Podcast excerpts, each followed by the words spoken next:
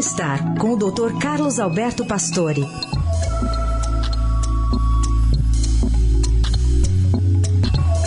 O Dr. Pastore fala, fala sobre o refluxo que a gente pode ter, né, na coluna desta sexta-feira.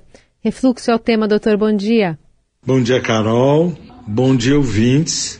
É, o assunto é o refluxo gastroesofágico. É mais uma do estômago para atrapalhar a nossa vida. Nosso estômago possui acidez muito grande, porém existem fatores que defendem a parede do estômago dessas substâncias ácidas. O desequilíbrio nos fatores que defendem e os que atacam podem trazer gastrite, úlceras e o chamado refluxo de ácido do estômago para o esôfago. É o refluxo gastroesofágico.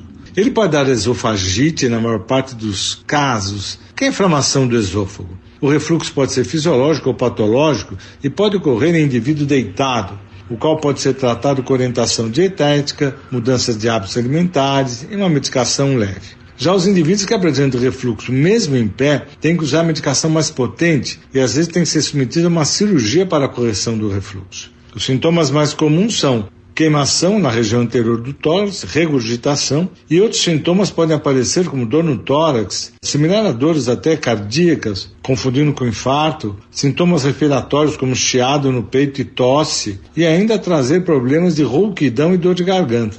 Os especialistas, pneumologistas e gastroenterologistas estão aptos para o diagnóstico do refluxo gastroesofágico, contando com vários exames especializados para confirmar o diagnóstico. Muito bem.